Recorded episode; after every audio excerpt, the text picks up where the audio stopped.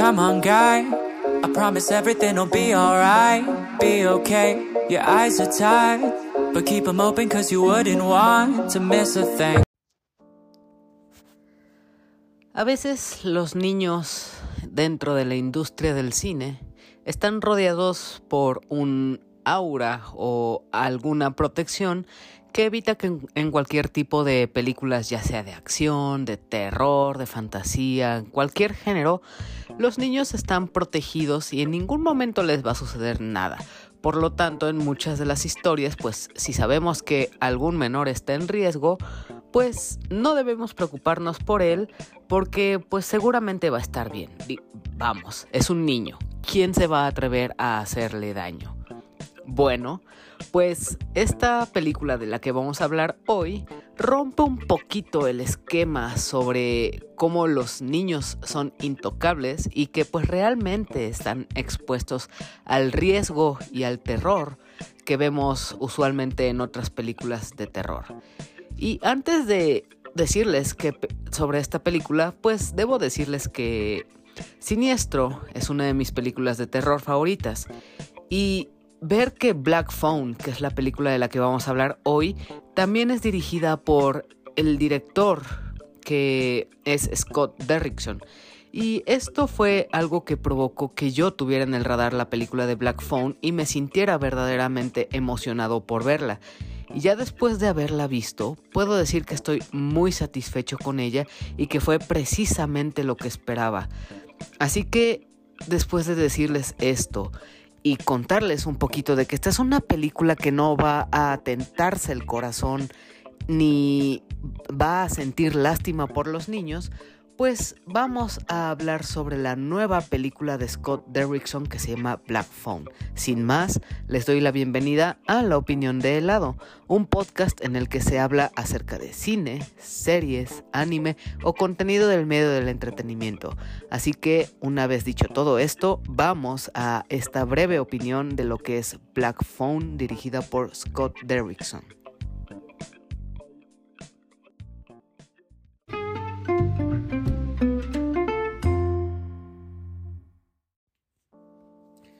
Black Phone o Teléfono Negro es una película dirigida por Scott Derrickson y tiene una duración de una hora 43, lo cual es bastante agradable. Esta película está basada en el cuento escrito por Joe Hill y esto no es un libro muy largo o muy extenso, sino que es una breve historia que cuenta la historia de, de Finney, que es un niño que no es el más popular, sufre el bullying tradicional que vemos en muchas de muchas de este tipo de películas y que pues se ven involucrado en una historia sobrenatural y de la cual debe sobrevivir no realmente por los aspectos sobrenaturales sino por algo que vamos a hablar más adelante. Antes de empezar con toda esta trama y toda esta historia, pues debo destacar que Joe Hill es el hijo de Stephen King y que pues precisamente adoptó este nuevo nombre para que no lo relacionaran con su padre y que pues le atribuyeran esta fama debido al famosísimo padre que tiene. Pero en esta historia, a pesar de que haya muchísimas comparaciones, creo que sí tiene algunos ciertos elementos que lo separan de la esencia de Stephen King y que lo alejan más para que Joe Hill tenga su propia identidad en los libros que escriben. Y esto es más bien apegado al monstruo que quiere relatar, que no necesariamente son los espíritus o los fantasmas aterradores que muestra este cuento y esta película también. Pero eso vamos a hablarlo más adelante. Esta película explora el qué pasaría si presencias siniestras y sobrenaturales estuvieran ahí para advertirte del peligro e incluso aconsejarte a cómo actuar para salvar tu propia vida y poder escapar de las garras de un asesino que te tiene cautivo. Y pues que realmente los fantasmas aterradores no son quienes de quienes deberías estar aterrado pero sí lo deberías estar de, la de las personas que están frente a ti y que sí pueden hacerte daño real. Y no solo por este secuestrador, sino que todo lo que te rodea, desde tu propia familia, tu ambiente escolar, tu propio pueblo, es una constante amenaza porque estás bajo la mira de todos ellos. Y si eres una persona que no le agrada a los demás, pues sufres de bullying, sufres de acoso, te están molestando. O incluso si no cumples las expectativas que tienen tus padres, pues ahí mismo hay un abuso. Entonces, no solo vemos a, un una sola...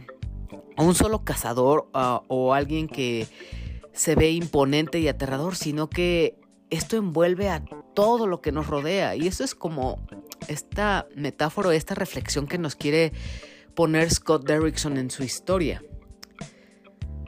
Y es que este es el detalle, la película se promociona como algo de terror, pero no es tanto así.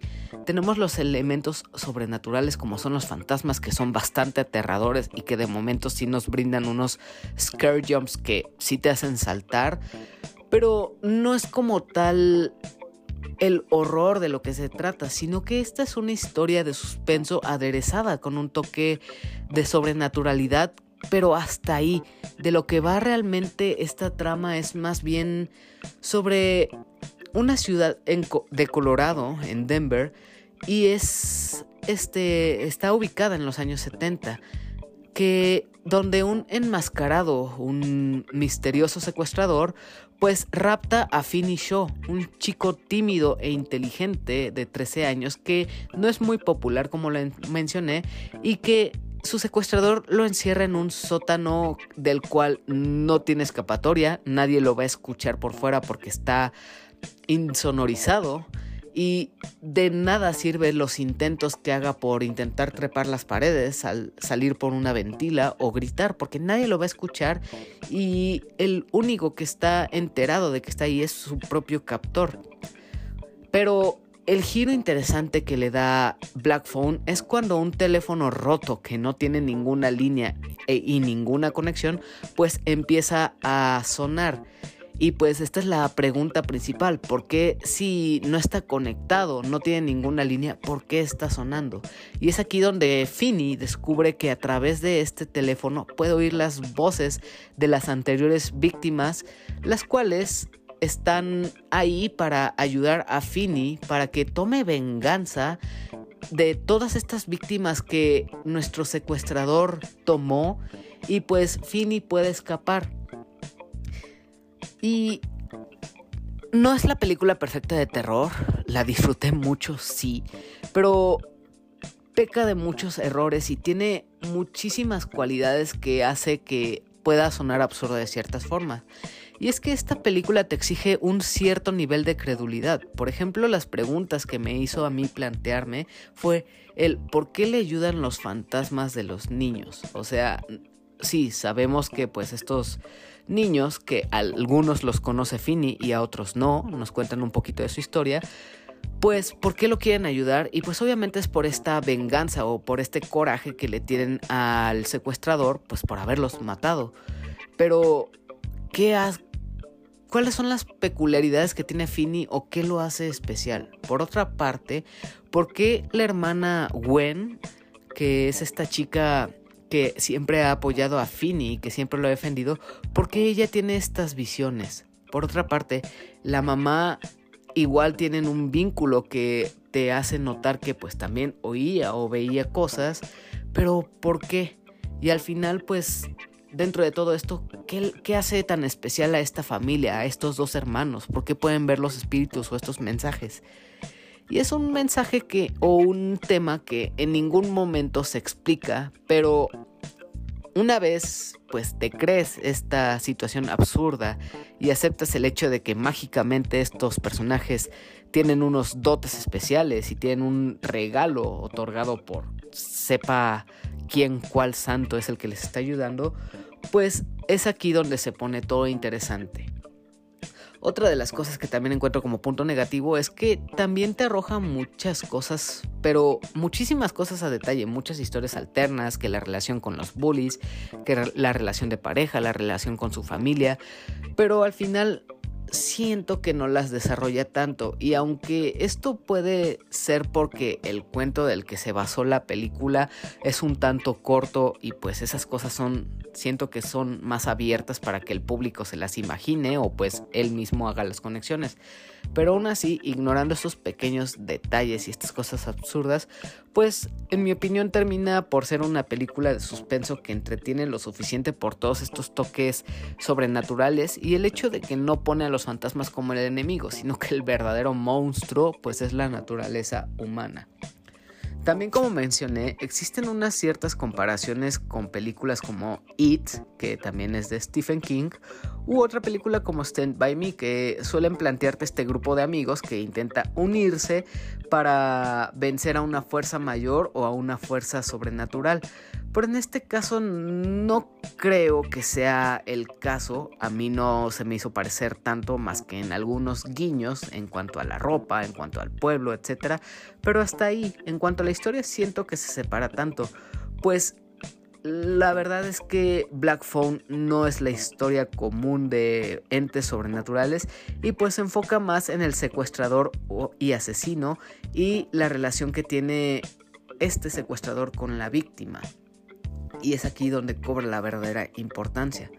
Pero al contrario, este me gustó, lo que me gustó mucho es precisamente las comparaciones y es aquí donde sí puedo encontrar ciertas similitudes es con otras películas que hizo Scott Derrickson, que él se hizo popular por dirigir la primera película de Doctor Strange, pero más bien hay otra que es con la que encuentro muchísimas similitudes y que es una de mis películas favoritas del género de terror, que es la de Siniestro. El hecho de usar metraje tipo flashbacks con una cámara pues antigua que se escucha cómo va corriendo la cinta y cómo va grabando y cómo se ve este granulado en los flashbacks, pues es un recurso que también se utilizó en Siniestro para ver los metrajes de estas familias que fueron torturadas por este ente malévola. Y aquí se repite este hecho. También, por ejemplo, el presentar a una figura imponente, pero esta vez es una persona detrás de una máscara aterradora que puede mostrar muchísimas expresiones que de hecho logra revelar un verdadero miedo. Y pues por ejemplo en Siniestro sí tuvimos un ente malévolo que pues devoraba las almas de los niños. En esta ocasión tenemos a un ser humano que se esconde detrás de una máscara, pero esta máscara creo que es muy importante hablar sobre ella porque pues uno se imagina una máscara cualquiera y es una cosa estática, una sonrisa siniestra o unos ojos muy grandes que dan miedo, pero no, al contrario, esta es una máscara que parece constar de contar con varias partes y que es muy expresiva, ya sea una sonrisa que muestra todos los dientes o una cara de tristeza porque pues la usa para mostrar que no está contento con lo que acaba de suceder, porque no era lo que esperaba el secuestrador, y es lo que le da muchísima expresión al asesino. Y obviamente, pues la máscara es un factor, pero el hecho de, que también esté ahí Ethan Hawke dándole toda la personalidad a, a, este, a este asesino, pues le funciona bastante bien. Y es que también un punto que no me gustó tanto es que, por ejemplo, el secuestrador, a pesar de ser aterrador y dar cierto aspecto de enfermedad mental, pues tampoco muestra mucho sus intenciones ni qué es lo que lo motiva para hacer todos estos asesinatos. No lo desarrollan en su totalidad, pero pues aún así logra ser un personaje interesante y quien es por el que más estamos interesados en ver qué es lo que va a hacer. Y pues precisamente esto es lo que más se disfruta de la película. Aunque sé que estoy mal en decir que disfrutar ver a un asesino serial o a un secuestrador actuar, pues está muy mal. Pero es que precisamente la actuación de Ethan Hawke, que repite otra vez el papel en una película de Scott Derrickson, pero en esta ocasión en vez de ser el policía o el bueno, en esta ocasión hace el rol del malo, pero su interpretación es buenísima. Lo que hace con su actuación corporal, cómo se mueve, cómo camina, cómo se ríe, lo, su modulación de voz, todo esto es una buenísima interpretación que realmente aterriza a un personaje que se podría volver en un clásico de terror o algo para referenciarse por toda esta imagen terrorífica que genera. También, y otro punto interesante, pues es el instinto de supervivencia y el hecho de que Finney es alguien que sabe recibir un golpe y es algo que te recalca la película, que es alguien que recibe todos los golpes, que está derrotado o que se puede enfrentar a cosas mucho más grandes que él, pero él en ningún momento se rinde y es algo que a ti como espectador pues te hace empatizar con él y te hace desear que el chico encuentre una manera de sobrevivir. Por otra parte está el otro personaje protagonista que es Gwen, la hermana de Finn, que tiene un rol importantísimo para que se descubra dónde está Finn oculto y que se conecta de manera también sobrenatural en la que ve ciertos mensajes o tiene ciertos sueños que la conectan con la ubicación de Finny a través de ciertas visiones muy rápidas y es donde ella empieza a investigar y le hace la tarea fácil a los policías, pero que aquí es donde entra otro factor positivo. En muchas películas de terror, normalmente la policía está ahí para estorbar o para decir que todo lo que está diciendo el protagonista es una tontería o una locura. Son estos factores de seriedad de que los policías le creen a la niña, la niña se está tomando en serio su, su papel, el Fini eh, se toma en serio lo que está sucediendo y está dispuesto a aprender lo que estos espíritus aterradores están dispuestos a enseñarles o a contarle. O sea, en ningún momento pierde el tiempo con decir que lo que está sucediendo es absurdo. De hecho, es muy sobria la manera en la que aborda el tema. Y pues ya para terminar y no, ah, no spoilearles de más esta película, pues puedo concluir que esta es una película que tiene sus errores, es cierto, y se toma bastantes libertades en cuanto a lo que el espectador puede interpretar con lo que está sucediendo en pantalla, pero todo lo demás que sucede, el terror, el secuestro, los momentos de las apariciones de los otros niños asesinados, es lo que genera y que hace que esta sea una gran experiencia de ver en la pantalla. Es una muy buena película de suspenso y de superación personal que se disfruta bastante y que también recomiendo ver si les gusta el género o buscan pasar un muy buen rato en el cine. Tiene un muy bonito mensaje acerca de cómo es esta presión social, acerca del bullying y cómo el verdadero monstruo pues a veces puede ser una persona en carne y hueso, no necesariamente un ente paranormal o un espíritu aterrador. Así que esto fue todo de Black Phone y vamos a los comentarios de despedida. Así que vamos a ello.